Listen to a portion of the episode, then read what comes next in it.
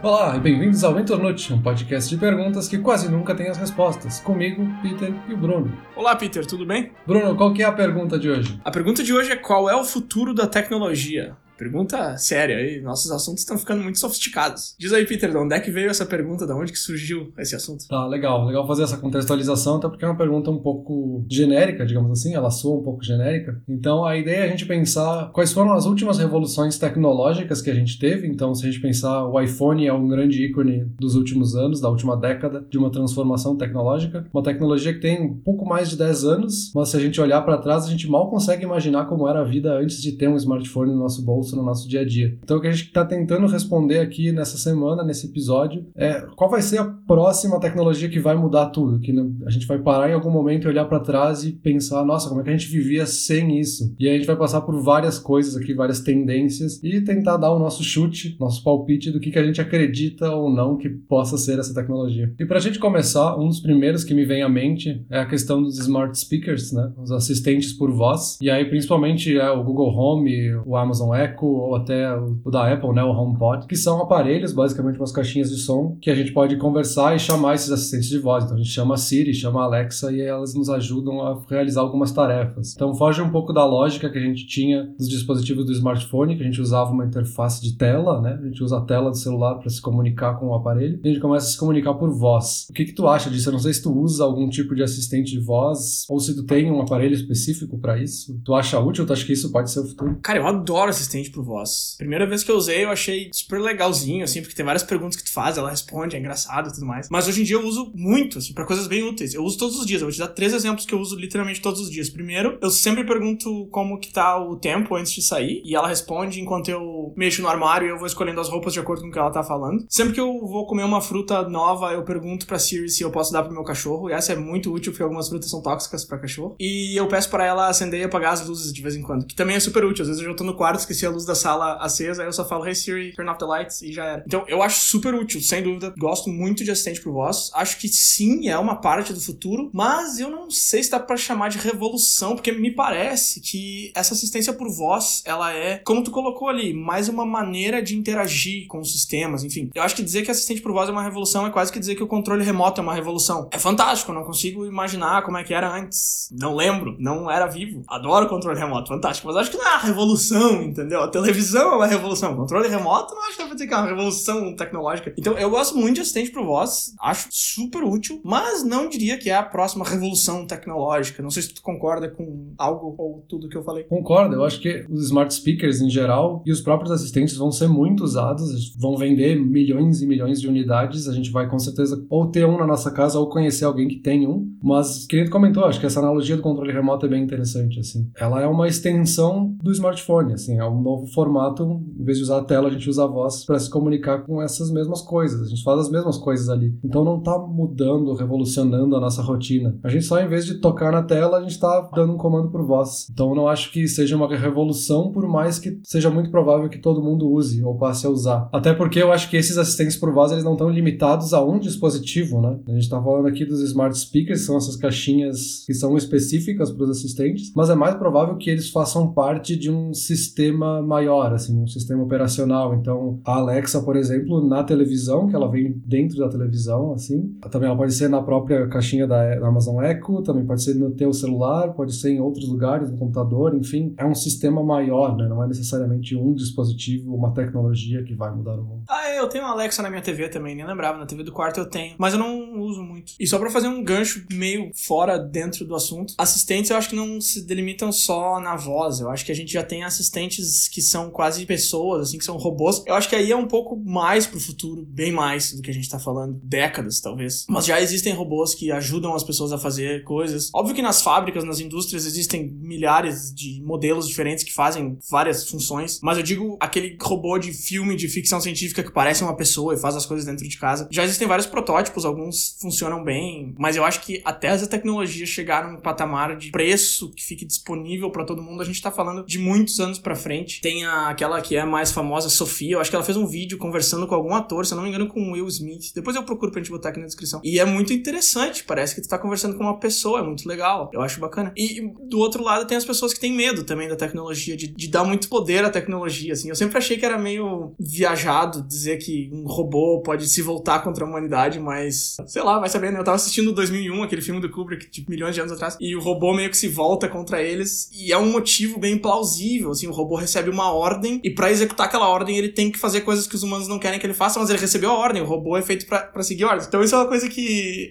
é só para fazer um gancho, assim, já. Já vamos passar pro próximo ponto, mas só para fechar, eu acho muito legal quando a gente tá falando de tecnologia, pensar que existe a possibilidade de um dia ela se voltar contra nós, e até há pouco tempo eu achava isso a coisa mais ridícula, achava uma teoria risível, mas depois de assistir 2001 eu fiquei pensando bastante sobre isso, e sei lá, cara, vai que acontece. a gente tem que cuidar, de fato. Existe até uma iniciativa, né, desses grandes pesquisadores de inteligência artificial, a gente vai falar disso mais pra frente, mas o próprio Elon Musk, o Bill Gates e outros fazem parte, acho que é OpenAI, nome da iniciativa, que é justamente para que possam desenvolver de forma segura essa tecnologia, para que não, não cause esses conflitos, enfim. Uma outra tendência que a gente vê muito no noticiário e que já está aparecendo mais no dia a dia das pessoas são essas tecnologias que são colocadas nessa categoria de wellness, uma categoria de, se fosse traduzir, de bem-estar, que é basicamente uma mistura de produtos para consumidor para saúde, então que vão ajudar em alguma coisa no nosso dia a dia, no nosso bem-estar especificamente. Então a gente tem os smartwatches ou as smartbands que monitoram a nossa frequência cardíaca, as nossas atividades físicas, dão aqueles avisos, né, de ter que ficar em pé por um tempo, que tá muito tempo sentado, essas coisas. Aqui eu acho interessante, eu até queria fazer um comentário, uma anedota pessoal, talvez, mas eu, eu tinha muito interesse em smartwatches, principalmente o Apple Watch me parece bem interessante para várias coisas, assim, facilitar notificações e tarefas simples que a gente precisa ficar tirando o celular do bolso toda vez para fazer. Me parece que o Apple Watch agilizaria nessas coisas, mas eu fiquei muito na dúvida em fazer um investimento no Apple Watch, porque a gente sabe que ele não é muito barato. E aí eu acabei ganhando uma Smart Band, na verdade, né, que é mais específica para atividade física. E no começo eu fiquei super animado, assim, usava todas as funções, com frequência eu ficava ali testando na minha frequência cardíaca, como se eu tivesse algum problema de saúde, mas era simplesmente para ver o número, que eu achava super divertido. E foi tipo isso, assim, nos primeiros três meses era super legal, eu acompanhava, toda vez que eu fazia algum exercício físico, eu ativava o aplicativo que era específico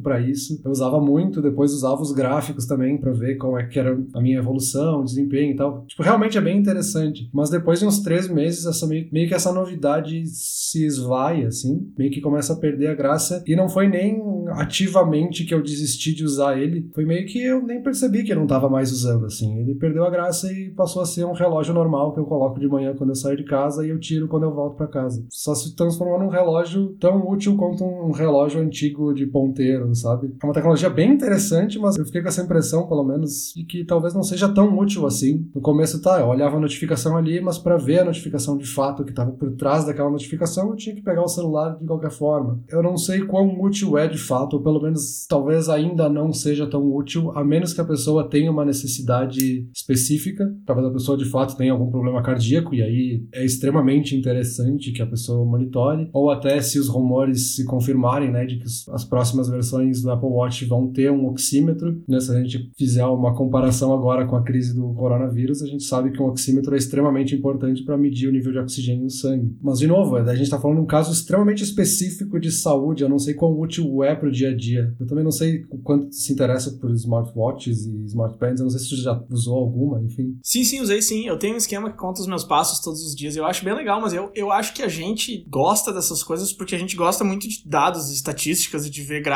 principalmente se forem gráficos baseados em coisas que a gente produziu, no caso, nem que seja andado uma quadra até a outra, e não por nenhum outro motivo específico. Eu caminho 10 mil passos por dia, que é o recomendado, mas é coincidência, assim, porque a distância do meu trabalho até em casa dá 8 mil, alguma coisa assim. É uma informação que eu acho legal ter, mas não muda muito minha vida. Eu não diria que é uma grande revolução. Eu acho interessante esse negócio de itens usáveis, né, os wearables. Eu lembro que se falava muito sobre isso, sei lá, uns 10 anos atrás, que a nova tecnologia, depois do celular, vai ser as coisas que tu usa no teu corpo. Vai ser um relógio que faz tudo que um celular faz, uma pulseira, um monte de coisa. Eu lembro que há muito tempo atrás eu vi um protótipo de um cara que tinha uns anéis, ele tinha anéis em todos os dedos, um anel para cada dedo, e aí os anéis tinham micro projetores que projetavam a imagem numa parede, e o cara era tipo um computador humano, assim. E eu achei, nossa, que fantástico!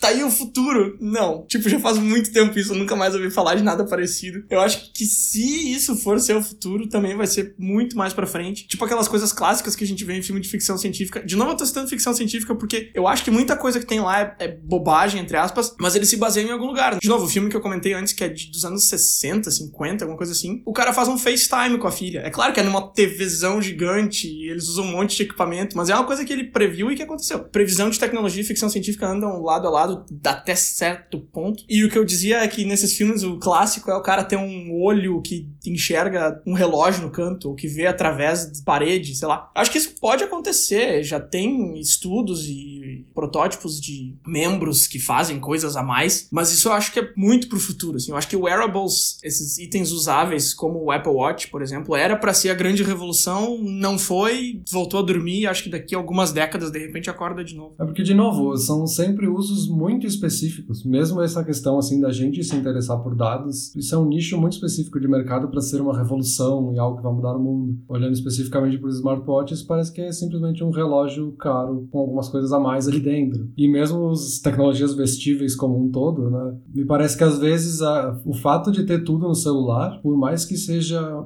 um incômodo maior, às vezes tirar o celular do bolso ou não, essa questão da convergência de ter tudo ali na tela do celular, naquela caixinha, parece que acaba sendo mais cômodo do que de fato ter a informação mais acessível no pulso, por exemplo. É, até porque no pulso tu não consegue fazer muita coisa, né? Tu vê que chegou uma notificação, mas tu não consegue nem ler a mensagem inteira se for maior, é difícil de responder, é tudo bem mais complicado. Acho que é uma extensão legal do celular, mas não é uma revolução no cenário. E ainda falando de saúde, na verdade, né?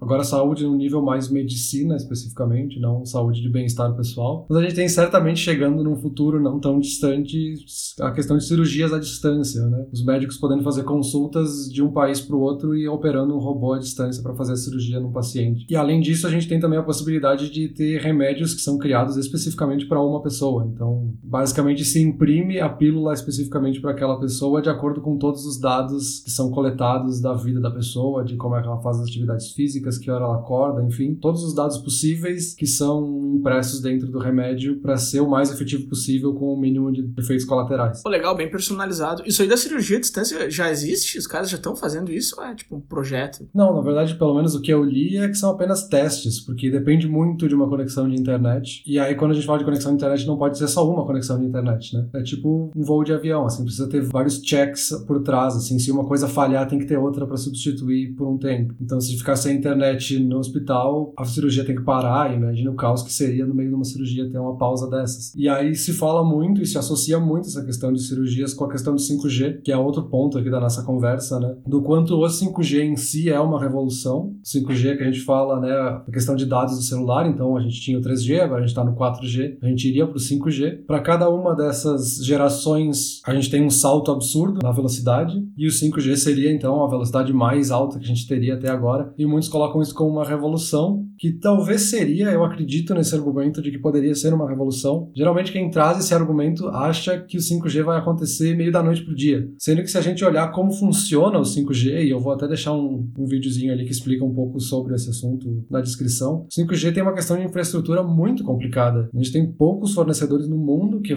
fornecem as antenas para o 5G. O 5G opera numa frequência extremamente alta, né, eles chamam de millimeter wave, então são ondas que trabalham em milímetros de distância entre uma onda e outra. E aí qualquer coisa pode interferir no sinal. Então, tipo, se estiver chovendo entre mim e a antena, não vai funcionar, tá? Vai ter interferência, vai perder velocidade. Então, é uma questão de infraestrutura que ainda não foi resolvida. E a solução, entre aspas, que a gente tem para isso é espalhar centenas de antenas por todos os lados. Então, pensa se cada poste de luz que a gente tem na rua teria que ter uma antena de 5G para poder ter uma conexão entre uma antena e outra, e aí quando tu caminhar na rua, tu não perder o sinal no meio do caminho. Olha o nível absurdo que a gente teria de infraestrutura, de investimento. Quando que isso chegaria para todas as pessoas, sabe? Levariam décadas, eu acho, pra gente ter tudo isso, sabe? A gente mal tem 4G em todos os lugares hoje. Claro, se a gente pensar no centro de Nova York, com certeza eles vão ter 5G muito rápido, mas não é o suficiente para ser uma revolução tecnológica, sabe? Cara, interessante essa tua explicação. Eu tava rindo sozinho aqui porque eu li, eu li bem pouco sobre 5G, eu não sabia quase nada disso que tu falou agora. Obrigado pelas informações. E o pouco que eu li, o pessoal escreve como. Ah, é uma coisa que tá chegando aí. Mês que vem o 5G vai estar liberado para todo mundo. Tipo, eles falam como se fosse, sei lá, trocar todas as antenas de uma vez só e já tá tudo resolvido, sabe? É, a impressão que dá nessas matérias, ou quando o pessoal fala, o pessoal que é mais entusiasta dessa tecnologia, né? Parece que é, basicamente vai vir uma atualização no teu celular e agora vai ser 5G e é tudo Isso, 50 vezes mais rápido e não, sabe? Não é tão simples assim. Tem uma questão de infraestrutura absurda por trás. Fora que a gente está vendo várias questões políticas também que estão envolvidas. Esses poucos fornecedores estão concentrados basicamente nos Estados Unidos e China. Então a gente está vendo também muita discussão nesse cenário geopolítico de quem vai deter o poder dessa tecnologia por trás, né? Quem vai estabelecer o padrão de 5G e vender as antenas para o mundo inteiro. Então só nessa questão geopolítica a gente já tem vários entraves que podem mudar to totalmente o cenário dessa infraestrutura, sabe? Agora só fazendo um parênteses, é muito triste como a gente se acostuma fácil com as coisas boas, né? Tu falou aí que a diferença do 3G pro 4G é absurdo e eu não lembro de ter melhorado nada, assim, parece que é tudo a mesma coisa. Exato. Eu acho que isso até é um, é um sintoma, assim, de, do que a gente tava falando, né? A gente não vive mais sem um smartphone, por exemplo. E, de novo, né? Talvez a gente chegue aqui na conclusão do nosso episódio e a gente entenda que seja uma coisa, mas daqui 5 ou 10 anos a gente vai olhar para trás e seja outra coisa completamente diferente que, de fato, foi o que mudou o nosso dia a dia, sabe? Não, com certeza. Daqui uns 10 anos a gente escuta esse episódio episódio de novo e ver quantas a gente errou e quantas a gente acertou. Cara, agora mudando um pouco de assunto e trânsito, hein? Eu acho que trânsito é uma área que tem muito espaço para uma grande revolução tecnológica e essa num futuro mais próximo, eu acredito. Muito tem se falado sobre carro autônomo. O Elon Musk tá todo dia no noticiário aí com alguma coisa ou com outra, sempre lançando alguma coisa nova. Não sei se tu acompanha essas evoluções, essas invenções no trânsito. Sim, eu acho bem interessante. Inclusive tem, tem relação aqui com 5G, sabe? Me parece que para os carros autônomos funcionarem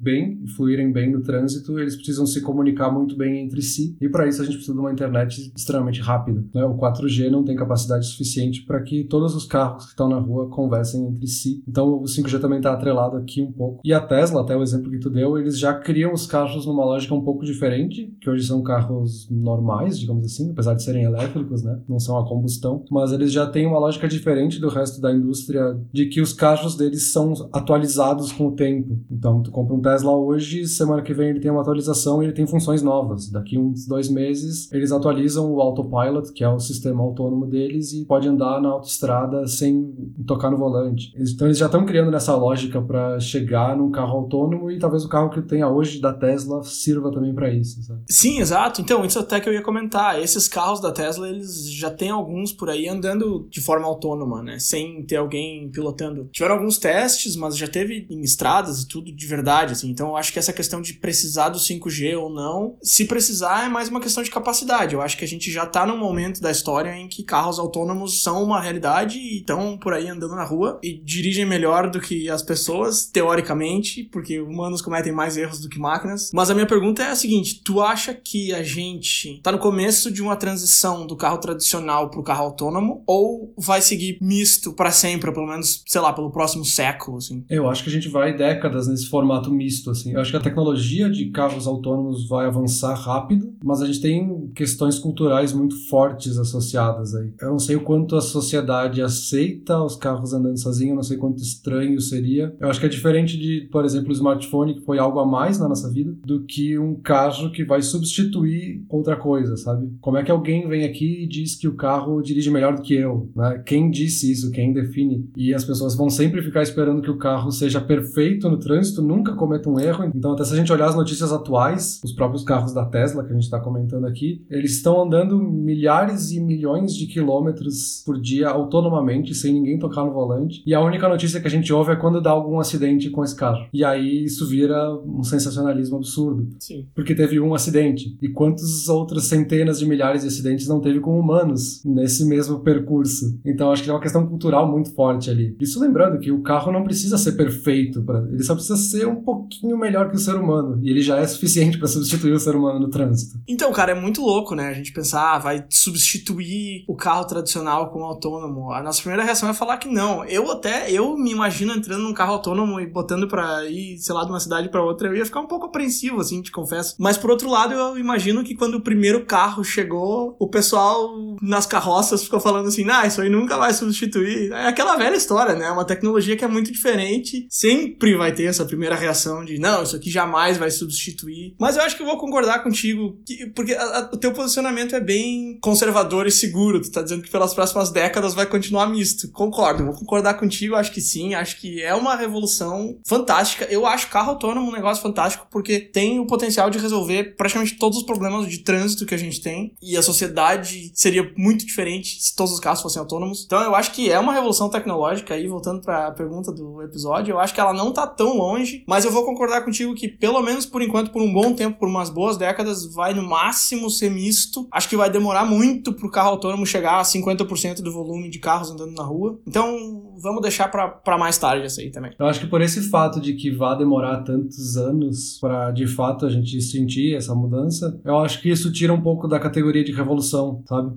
Uhum. Revolução me parece que é algo que tem que acontecer mais espontaneamente, assim, período mais curto de tempo. Tipo, o iPhone, se a gente pensar, o primeiro iPhone foi lançado em 2007. Em 10 anos, a gente teve uma mudança total na forma que a gente se comunica. Uhum. Se a gente tivesse carros autônomos e em 10 anos eles tivessem na porcentagem de usuários que aconteceu com o iPhone, por exemplo, aí de fato seria uma revolução, mas eu acho que vai demorar muito mais tempo por isso, por todas essas resistências culturais que a gente provavelmente teria. Ah, mas de repente a gente pode ter um acontecimento que seja a revolução, tipo, sei lá, chegar um carro autônomo que custa menos do que um carro popular. Aí, tipo, essa é a revolução, e aí dali pra frente, em 5 anos, já mudou tudo, sabe? É, pode ser, tanto que a gente gente fica citando aqui o iPhone, mas a gente está falando de smartphones como um todo. E o iPhone não foi de fato o primeiro smartphone, existiam antes. Então pode ser que a gente tenha algum acontecimento que seja culturalmente lembrado mais, enfim. Isso, exato, exato. Só que eu acho que tem tantas tecnologias por trás do carro que a gente vai ver isso sendo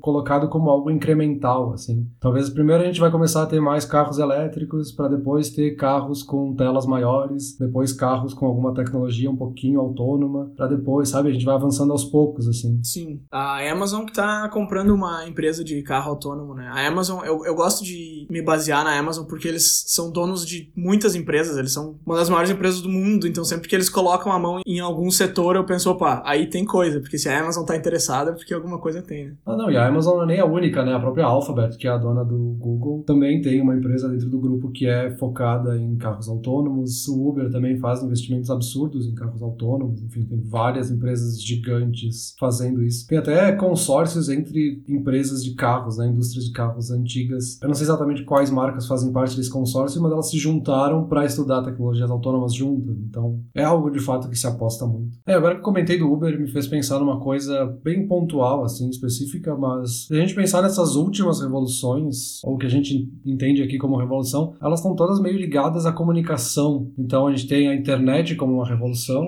em si, a tecnologia que mudou a forma que a gente se comunica. Depois a gente teve o smartphone também, que mudou a forma como a gente se comunica também. Então a gente vê que tem um padrão aí, sabe? A gente teve avanços imensos tecnológicos na comunicação, nas telecomunicações. Talvez a gente tenha chegado naquele ponto de que a próxima revolução não vai vir das telecomunicações, que a gente já avançou tanto nos últimos anos que a próxima talvez venha de outro lugar. E a gente falando de trânsito agora também me lembrou que talvez o futuro seja na logística, por exemplo, que é algo que se a gente olhar, sei lá, cinco anos atrás, mudou muito a forma de logística, sabe? A própria Amazon, que tu gosta de citar como exemplo, eles entregavam em, sei lá, 15 dias, depois começaram a prometer entregas em uma semana, e aí em alguns lugares eles entregam em um dia, e alguns lugares eles entregam no mesmo dia, tipo em 12 horas. Então, olha o nível absurdo que tem que ter de logística por trás para conseguir fazer uma entrega em 12 horas. Eu acho que ali também tá avançando muito. Não sei se tu tem alguma coisa específica sobre isso. Deixa eu só comentar que eu gosto de citar a Amazon. Eu adoro eles como empresa. O pessoal tem falado muito mal da Amazon e do chefão lá, o Jeff Bezos, Bezos, sei lá como é. Porque ele tá prestes a se tornar o primeiro trilionário da história e aí, de repente, todo mundo odeia o cara, mas a empresa dele é fantástica, velho. só queria fazer esse, esse parênteses. Eu sou fãzaço da Amazon. Mas ele é o arqui-inimigo do Elon Musk. Tem que ficar do lado de um ou do outro. Cara, vou, vou te confessar que eu não me importo nem um pouco com essas, com esses dramas aí. E sim, essa questão de entregas super rápidas eu uso direto, assim. Normalmente pro dia seguinte, mas já usei pro mesmo dia também. E chega, é fantástico. E ainda por cima eles fazem entregas com drones, né? Ainda tá em estágio meio experimental, mas isso é uma coisa que a primeira vez que eu ouvi falar disso eu fiquei muito encantado, que é um drone pegando um produto numa empresa, indo até a casa da pessoa e largando na porta da frente. Cara, se isso não é o futuro, eu não sei, então. Eu até comprei um drone, inclusive, quando eu tava nos Estados Unidos, e é super divertido, mas o meu é bem pequenininho. Mas ele tem a câmera de foto. Drone é uma coisa que eu gosto muito. Agora, voltando ali no que tu falou antes de talvez a próxima revolução não ser no campo da comunicação, é até meio difícil de imaginar vindo de outro campo por causa desse histórico, né? Mas realmente, esses sistemas de logística, eles têm muito espaço para revolução também. E uma coisa que eu sempre gostei muito é a ideia da Smart Fridge, que é a geladeira inteligente. Não, tu tá, tu tá fazendo essa cara aí, mas deixa, deixa eu me explicar. Áudio não tem vídeo, então ninguém tá vendo minha cara.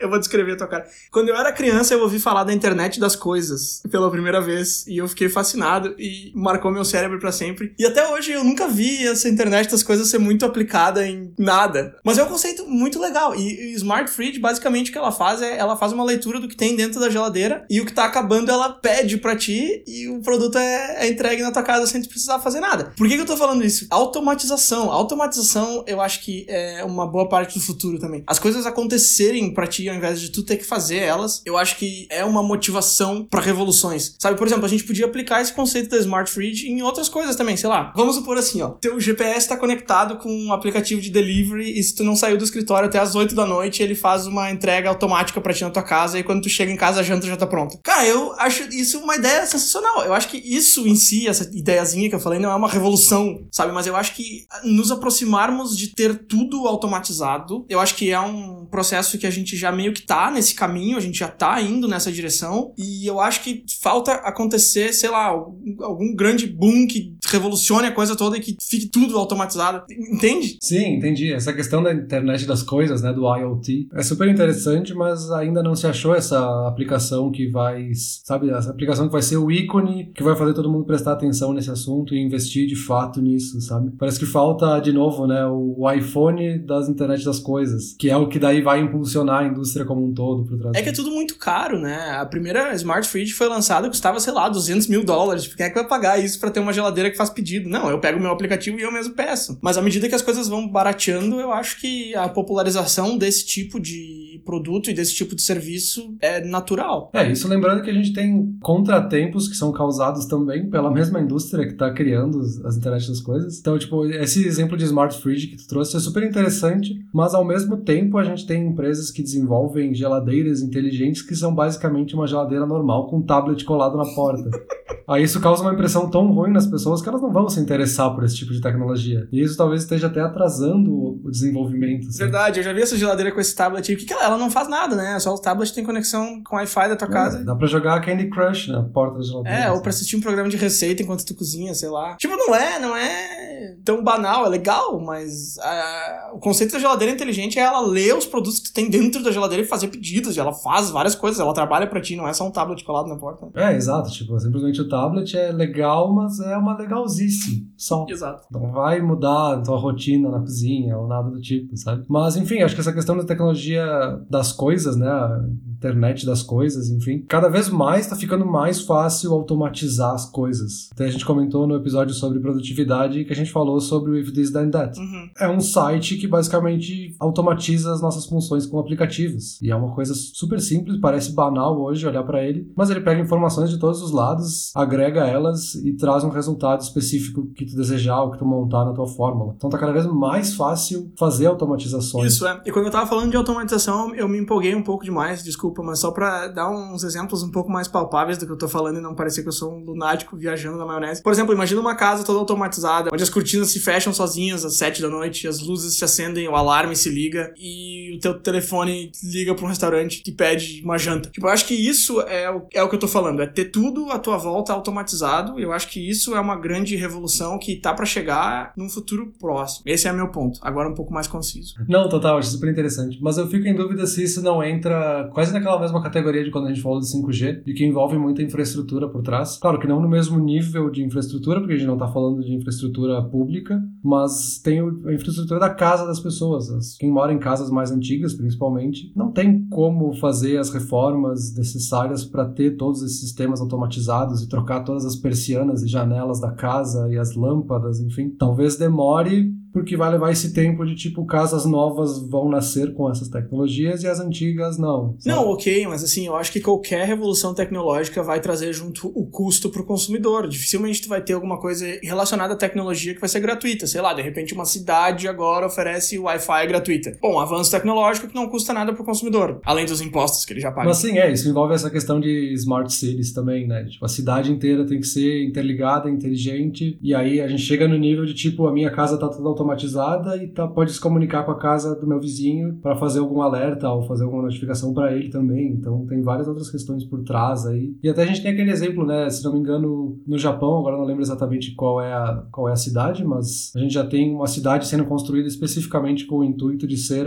a primeira smart city como um todo, assim, toda pensada para ser smart e conectada, enfim. Sim, é, aí a gente fechou um círculo completo onde a gente tentou sair das revoluções na comunicação, foi para automatização e voltou a falar de uma casa se comunicando com a outra e a gente tá em comunicação de novo. Eu acho que a nossa última esperança é no setor da manufatura e produção, que eu acho que tem uma revolução legal aí batendo na porta que não tá diretamente relacionada com comunicação, que é a impressão 3D. Eu não sei, eu até me senti meio mal agora falando impressão 3D, porque já se fala disso há tantos anos e nunca pegou, né? Mas eu acho que potencial tem. O que, que tu acha sobre impressão 3D? Eu acho que cai naquela ideia de que a gente falou de smartwatches e tecnologias vestíveis, sabe? É um negócio muito legal, muito absurdo quando a gente tenta imaginar as impressoras 3D e, tipo, as aplicações delas. Tipo, tem gente que imprime arma em 3D, sabe? Nessas impressoras. É um negócio absurdo. Olha como muda a rotina, como muda a percepção das coisas. Mas, de novo, acho que são casos de uso tão específicos que ah, não vai ser todo mundo que vai ter uma impressora 3D em casa. Vai ser o cara que talvez trabalhe com algo que precise ou que seja útil ter uma impressora dessas. Ou não. Tipo, eu não consigo me imaginar tendo uma impressora 3D. Eu vou imprimir o quê? Vou ficar imprimindo. Não. Sei lá, brinquedo para botar na estante? Um, sei lá. peso para papel, sei lá. Não, mas falando sério, eu acho que isso de ter uma impressora 3D em casa nunca vai acontecer. As pessoas hoje em dia nem impressora tem mais em casa.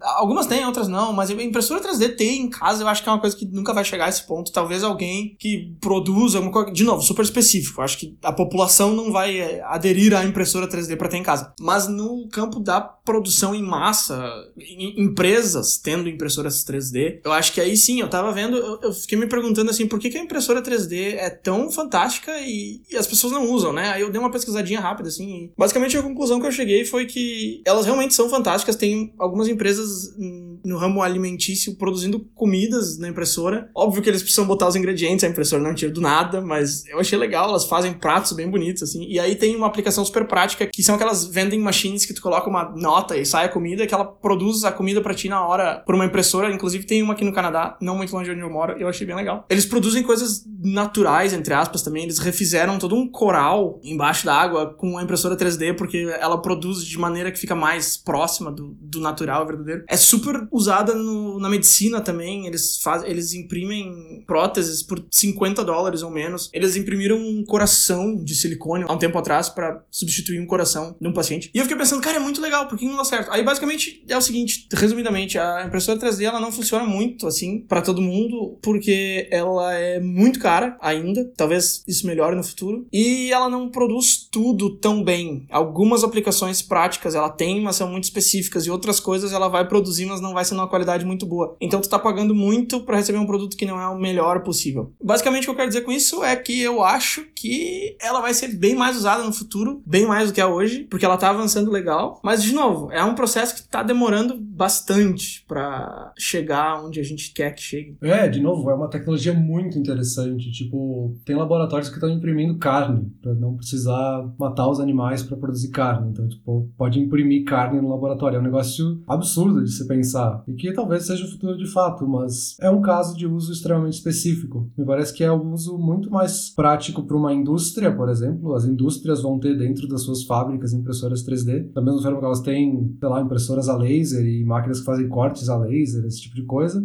do que ter em casa uma impressora 3D ou algo. A gente está falando aqui de revoluções que impactam a rotina e o dia a dia do consumidor, das pessoas no seu dia a dia. Então acho que não é o caso da impressora 3D aqui. É, não, acho que impactaria indiretamente. Exato. E até tu comentou também, a impressora 3D é algo que a gente já fala há muito tempo, e outra tecnologia que a gente já fala há muito tempo e que está demorando para acontecer, entre aspas, é a realidade virtual ou a realidade aumentada. A gente tem casos de uso prático lá pelo menos dos anos 80, então se a gente olhar para o Virtual Boy da Nintendo, era já um videogame que usava realidade virtual, entre aspas, né? Que a gente sabe que não era uma tecnologia muito avançada. E aí depois voltou de novo com o PlayStation 3, se não me engano, que tinha lá um, um headset VR. Claro que a gente, eu tô focando em videogames que é a, parte dessa tecnologia que eu entendo um pouco mais, então, sei lá, a gente tem o Half-Life Alyx que causou aí um impacto na mídia, tá todo mundo falando sobre esse jogo, que usa a realidade virtual com uma certa maestria, então é bem interessante olhar para isso, mas eu também não sei qual é o uso muito prático, assim, me parece que tá limitado de fato aos videogames. Talvez realidade aumentada faça mais sentido, e aí um óculos de realidade aumentada talvez seja mais útil, mas tenho minhas dúvidas se isso seria uma revolução também. Não, cara, a realidade virtual tem umas aplicações práticas fora do videogame que são bem, bem bacanas. Um exemplo que eu posso te dar é que eles usam com pacientes de alguma deficiência mental para as pessoas experimentarem situações cotidianas e rotineiras, como se elas estivessem participando da situação, mas no conforto da casa delas, sozinhas, sem ninguém em volta. Isso é uma coisa que já tem se feito há bastante tempo. Mas, de novo, uma tecla que a gente já bateu várias vezes nesse episódio. Uma coisa super de nicho, super específica. Então, não acho que isso dê para considerar como uma evolução. É uma ferramenta super legal. Acho que tem essas aplicações que são fantásticas. Mas de nicho, eu acho que a revolução aí nesse campo é justamente como tu falou na área dos videogames. Eu acho que aí sim. Eu acho que videogames daqui a 20 anos vão ser completamente diferente do que eles são hoje. Eu tenho o headset do PlayStation 4 de realidade virtual e infelizmente não existem muitos jogos bem feitos ainda. De repente por isso que deu tanta mídia esse jogo que tu comentou, porque é um jogo que foi bem feito. Eu tenho um que foi muito bem feito, que é um jogo de terror, que eu jogo de vez em quando e eu fico com medo dele, porque o VR, ele funciona muito bem, cara. Assim, eu, eu, eu comento isso não é tipo por bobagem, é porque eu não tenho medo dessas coisas, tipo filme, jogo e tudo mais. Eu acho tudo babaca. Mas quando eu jogo com a realidade virtual, é, é outra coisa, outra experiência. Não é a mesma coisa do que jogar um videogame sentado no sofá, é outra experiência, sabe? E eu acho que isso dá para chamar de revolução, ainda que seja só no campo do videogame, do lazer. Mas eu acho que isso é uma revolução que tá, não tá começando agora, ela começou há pouco tempo, mas ela tá engrenando agora, sabe? As coisas estão chegando porque a tecnologia já existe e ela tá bem embasada e tá começando a chegar conteúdo que conversa bem com essa tecnologia e por isso que eu acho que daqui a poucos anos, eu falei 20, mas acho que menos, o videogame vai ser bem diferente do que ele é hoje. Talvez o que existe hoje ainda vai existir, quase certo disso, mas vai existir também uma outra modalidade que vai ser super diferente disso que a gente tem hoje, e é o que eu acho. É, a realidade virtual aplicada aos videogames me parece que cumpre muito bem essa função de imersão nos jogos. Tipo, de fato, a tela tá tão próxima que tu se sente dentro do jogo, assim, olhar para os lados é a mesma reação que o jogador tem na tela, assim. Mas eu não sei se isso conta como uma revolução no que a gente está comparando aqui com as outras tecnologias, porque a gente está limitando só ao videogame. E aí eu concordo contigo, de fato, eu acho que pode ser uma revolução, mas nos videogames. Eu acho que limita um pouco essa revolução. É, assim, talvez ela chegue em outras áreas também. Eu não apostaria tudo que eu tenho contra essa hipótese, sabe? Eu li sobre empresas que usam realidade virtual para fazer entrevista de emprego, para testar um candidato em certas funções. Mas aí eu já acho que tá exagerando um pouco, que tá tentando achar utilidade pro negócio, porque pra que tu vai usar a realidade virtual para testar o cara numa função? Coloca o cara para fazer e vê se ele sabe fazer ou não, entendeu? acho que aí já é um pouco demais, assim, não sei. O, o que eu tô querendo dizer é que talvez seja uma revolução, cara. Talvez daqui a pouco a realidade virtual chega aí, toma conta de tudo e entra em várias outras indústrias também. Mas acho que não, acho que não. É, e mesmo que realidade aumentada, as próprias empresas que já vendem dispositivos de realidade aumentada, a própria Microsoft, então, com o HoloLens, os vídeos de exemplo que eles dão, apesar de trazerem alguma, algum jogo de videogame ou alguma aplicação no dia a dia, tá sempre limitado a esses exemplos bobinhos, mas quando eles mostram aplicações mais hardcore, assim, aplicações mais úteis mesmo, elas estão sempre relacionadas à indústria. É um cara que tá fazendo uma manutenção numa máquina, em vez de ele ir pra máquina com o manual na mão, ele tá com as informações no óculos dele, sabe? Fica muito mais fácil, muito mais seguro, muito mais efetivo fazer isso, mas é focado na indústria, não no dia a dia das pessoas diretamente. É uma coisa muito indireta. Isso aí eu acho que tá completamente relacionado ao que a gente falou lá no começo sobre itens vestíveis, tecnologia vestível, né? Esse óculos aí, por exemplo, que tu comentou. Eu acho que isso é uma tecnologia que já chegou com muita força em certos nichos e que vai chegar mais forte, mas de outra forma, bem mais pra frente, como a gente comentou lá antes. Esse, esse é o que eu acho. Acho que a realidade aumentada é super legal, mas concordo contigo. Por enquanto, as aplicações são super de nicho nicho. Tá, mas acho que nos encaminhando um pouco mais pro final da nossa conversa, tem uma coisa que eu acho que passou por todas essas tecnologias que a gente comentou, que é a inteligência artificial. Uhum. E parece que todas elas, de alguma forma, precisam da inteligência artificial por trás para funcionarem bem ou para que elas tenham chance de ser uma revolução, sabe? Os smartwatches, para serem bons, precisam ter uma inteligência artificial por trás. Sim. As smart cities, para funcionarem, precisam de uma inteligência artificial. Os carros também. Mesmo a realidade virtual, a realidade aumentada, elas só vão ficar realmente boas quando tiverem um pouco de inteligência artificial por trás. Então eu acho que talvez, no fim das contas, ah, seja a inteligência artificial, o desenvolvimento desses tipos de linguagens de inteligência artificial, machine learning, deep learning tudo isso que está envolvido, que é o que de fato vai causar essa revolução em todas as outras coisinhas da nossa vida, sabe? Com certeza. Cara, com certeza. Inteligência artificial acaba sendo a base para todas as tecnologias que a gente tá falando aqui. Mas deixa eu te perguntar uma coisa. A gente tá falando sobre qual é o futuro da tecnologia. Aí a gente falou, falou, falou sobre várias opções. Agora a gente tá concluindo que é a inteligência artificial a base para tudo isso. Mas dá para dizer que a inteligência artificial é o futuro da tecnologia? Assim, inteligência artificial já é uma coisa que tá aí faz bastante tempo, não? É uma pergunta bem pertinente, assim. Deixa eu ver se eu consigo explicar o que eu quero dizer com a inteligência artificial ser a tecnologia do futuro. A inteligência artificial existe há décadas e até o filme do Stanley Kubrick que tu comentou é um exemplo disso. Então, um filme de décadas atrás que já falava de inteligência artificial, mas me parece, e eu vou tentar explicar aqui sem vídeo é um pouquinho complicado, mas se a gente pensar num gráfico, né, e olhar a evolução no tempo da inteligência artificial, me parece que por décadas ela avançava todo ano, talvez 1%, 2%, meio por cento, muito pouco. E parece que nesses últimos anos, esses últimos três ou quatro anos até, parece que a gente está começando a ver um crescimento exponencial, que eu acho que aí pode deslanchar uma revolução, sabe? Da mesma forma que o telefone evoluiu pouco entre o telefone e o primeiro celular, e um pouquinho mais, um pouquinho mais, e aí quando a gente chegou nesses smartphones, a gente deslanchou num avanço tecnológico nesses dispositivos celulares. Eu acho que a gente está num ponto parecido para a inteligência artificial. Ah, te entendi. Tu acha que a gente tá num ponto da história onde a inteligência artificial vai evoluir tanto quanto o smartphone foi uma evolução pro telefone, é isso? É, eu acho que sim, a gente tá nesse ponto de virada, assim, se a gente voltar a pensar lá naquele gráfico. Tá na, no começo da curva onde ela se torna mais ascendente. assim. Não, isso que tu falou faz total sentido. Eu tava lendo mais sobre inteligência artificial e existem tecnologias recentes baseadas em inteligência artificial que são fantásticas, que são coisas que não se imaginavam um tempo atrás. Uma das coisas mais legais que eu encontrei, que tá começando a bombar agora, digamos assim, é o deep learning, sabe? Que a máquina basicamente aprende alguma coisa e começa a fazer sozinha sem tu precisar programar a máquina para ela fazer aquilo. E isso é uma das aplicações da inteligência artificial que se encaixam em muitas das coisas que a gente falou aí. Eu imagino, a primeira coisa que me vem à mente é trânsito, por exemplo, um carro que aprende a dirigir sozinho, sem precisar programar para que ele aprenda a dirigir, né? Até recentemente, uma empresa de games é, botou uma máquina para assistir um cara jogando Pac-Man e a máquina ficou assistindo por um tempo e depois ela foi lá e produziu um jogo igual Pac-Man, sem, sem ninguém programar nada, sabe? O jogo não foi programado, o jogo foi criado pela máquina de acordo com o que ela assistiu. Então, deep learning eu acho que é uma coisa muito legal. Acho que faz parte desse ponto da virada que comentou aí na inteligência artificial. É, até um fun fact aí pra trazer uma curiosidade pro nosso programa.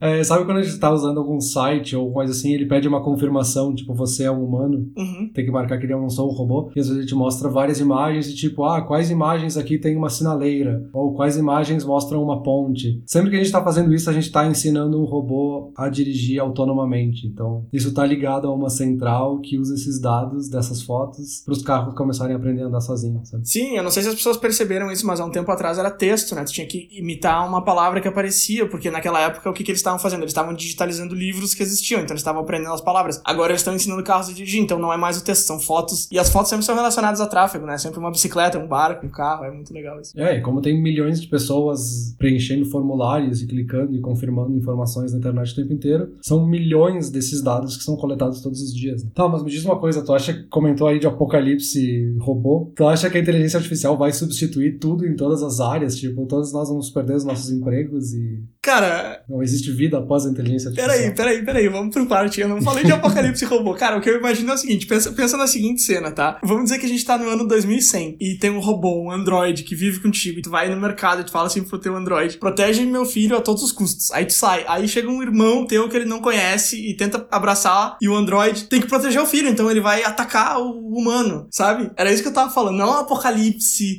robô. Eu não acho que isso vai acontecer. Eu não acho que todo mundo vai perder seus empregos por causa de tecnologia Eu não sei. É, é um assunto delicado. É um assunto delicado, agora falando sério. Sobre essa questão das pessoas ficarem sem empregos por causa da tecnologia. Até tem um vídeo que eu tava assistindo sobre isso que chama Humans Need Not Apply. A gente pode botar o link aqui na descrição. É um vídeo bem interessante. Ele é, ele é um pouco longo, ele tem uns 15 minutos, mas ele fala sobre essa evolução das coisas e se os trabalhos dos humanos estão em risco ou não. E ele faz um paralelo com os cavalos, que eu achei muito legal. Ele fala que na época que o carro surgiu, os cavalos perderam seus empregos. E aí ele imagina dois cavalos conversando naquela época, assim, e aí um dos cavalos fala, ah, a gente vai perder o emprego, o outro fala, não, relaxa que a tecnologia vai tirar esse emprego que a gente tem agora, mas vai nos dar outro. E o que aconteceu não foi isso, né? O que aconteceu foi que eles realmente perderam o emprego e a população de cavalos no mundo decaiu pra caramba, assim. É um dado meio assustador se a gente pensar que os cavalos agora somos nós, que a tecnologia chega para substituir o que a gente faz. Então é um assunto, eu digo que é um assunto delicado porque eu sou super a favor da tecnologia. Eu gosto muito de automatização. Quando eu vou no supermercado, eu só uso o caixa automático, eu nunca passo nos que tem as pessoas, porque é mais rápido, entendeu? Eu gosto de fazer as minhas coisas usando tecnologia. Eu prefiro fazer isso do que depender de outras pessoas fazendo as coisas para mim. Então eu gosto muito, eu sou super entusiasta desse assunto. Porém, não dá para dizer que o caixa automático, que é o exemplo que eu usei, substituiu ali 10 pessoas trabalhando no caixa por 30 caixas automáticos com o supervisor. Então são 9 pessoas que perdem o emprego. É um assunto muito delicado, cara. Eu, eu, não, eu não me sinto muito confortável em falar sobre isso porque eu não sei nem para que lado pender, assim. Me parece que de um lado tu tá querendo parar a evolução da tecnologia e de outro lado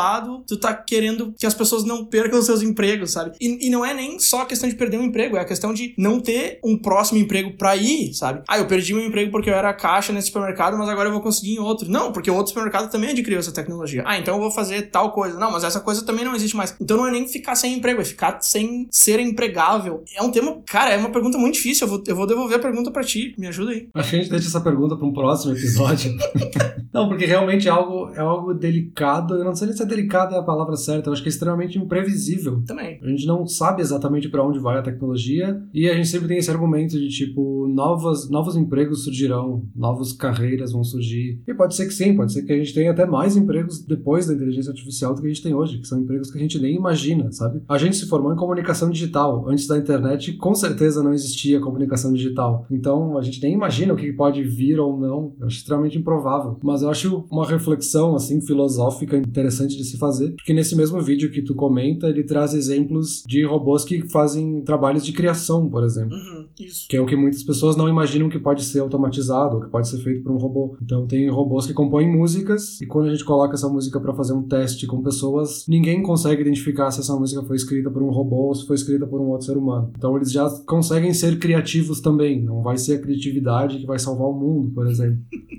de novo, é extremamente difícil de prever o que vai acontecer, mas enfim, eu acho que cabe pro futuro só essa pergunta. Cara, então, deixa eu dar a minha, minha última opinião. Então, essa coisa que tu falou do robô criativo, era, era nesse ponto que eu ia chegar, porque assim, ah, a gente fez comunicação digital, como tu falou. Aí, sei lá, imagina um telefonista há décadas atrás que perdeu o emprego por causa da internet e pensou, ah, agora minha vida acabou. Mas não, com a internet tem vários outros empregos que ele pode conseguir e tudo mais. Ah, veja, a tecnologia é maravilhosa. Beleza, esse, é- esse é o lado bom, esse é um lado. Mas o que acontece é que os trabalhos manuais de força bruta já foram em boa parte substituídos por máquinas, robôs, coisa e tal. A revolução que a gente tá agora, que é da inteligência artificial, que acho que, que a gente concluiu foi que a tecnologia do futuro é a inteligência artificial. Então, essa, o que tá acontecendo agora é trocar as funções que usam mais a mente, a inteligência, por robôs também. E aí acaba sobrando, entre aspas, só o setor criativo, que os robôs não chegaram ainda, mas eles vão chegar também. Então, ninguém tá a salvo, sabe? Eu acho que esse exemplo que tu citou de a gente ter feito uma coisa que não existia um tempo atrás é super válido, mas eu acho que essas coisas que vão surgindo resgatam algumas pessoas e não todo mundo, sabe? Eu acho que a tecnologia não vai simplesmente reciclar a empregabilidade de todo mundo. Eu acho que tem bem mais riscos envolvidos. Mas concordo plenamente contigo que é super imprevisível, é bem difícil de falar sobre isso, realmente. Bom, eu acho que apesar de vários vais e voltas, a gente conseguiu chegar numa conclusão, pelo menos entre nós, do que seria esse futuro da tecnologia. E eu acho que essa questão do apocalipse que tu tanto prega, a gente deixa para um próximo episódio.